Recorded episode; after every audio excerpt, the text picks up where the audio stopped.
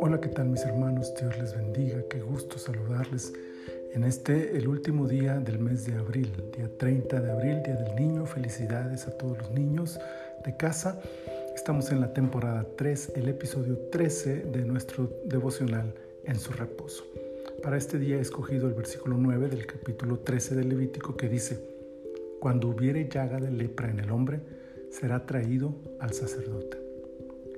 La palabra más temida en el contexto de la ley de Moisés es sin duda la palabra inmundo. Declarar algo o alguien inmundo era una noticia desalentadora, pero de todas las formas de inmundicia, la más desgarradora era la que provocaba la lepra. Ser declarado inmundo por causa de la lepra era prácticamente una sentencia en vida. La vestimenta, la actitud, la compañía, todo cambiaba para el declarado inmundo por causa de la lepra. Las leyes establecidas por Dios en este capítulo para declarar o no a una persona como leproso son detalladas debido precisamente a la importancia de esta clase de inmundicia.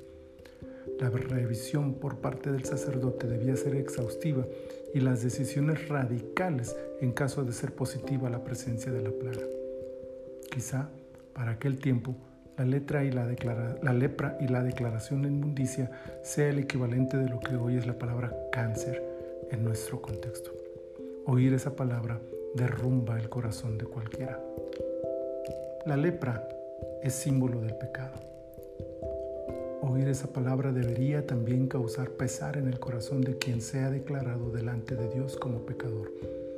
La separación y pérdida de la vida normal de un leproso representa la terrible condición presente y futura del pecador.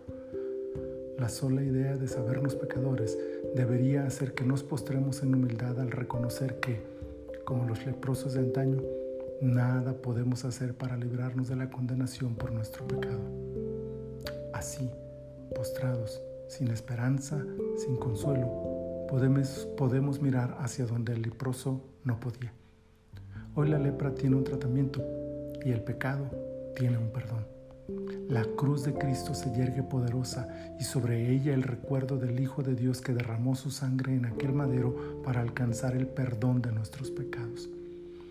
Gracias al Señor porque hoy ya no tenemos que vivir con nuestra vida rasgada, gritando inmundo y habitando fuera del campamento de Dios. Hoy en Jesús encontramos pureza y somos declarados limpios por el gran sumo sacerdote de nuestras almas. A Él sea la gloria y el imperio por siempre. Muchas gracias Señor por tu palabra. Muchas gracias por bendecirnos a través de ella y por recordarnos que la inmundicia es algo que tú no toleras, pero que ahora en Cristo encontramos en ti perdón para todos nuestros pecados. Gracias Señor, muchas gracias te damos, te honramos y te bendecimos y te damos gloria y honra a ti por todo lo que tú haces por nosotros. Y en este momento, Señor, te pedimos que nos ayudes a mantenernos limpios para ti, Señor, para gloria tuya. Por Cristo Jesús, nuestro Señor. Amén, amén, amén. Señor les dé un día bendecido y en victoria donde quiera que ustedes se encuentren.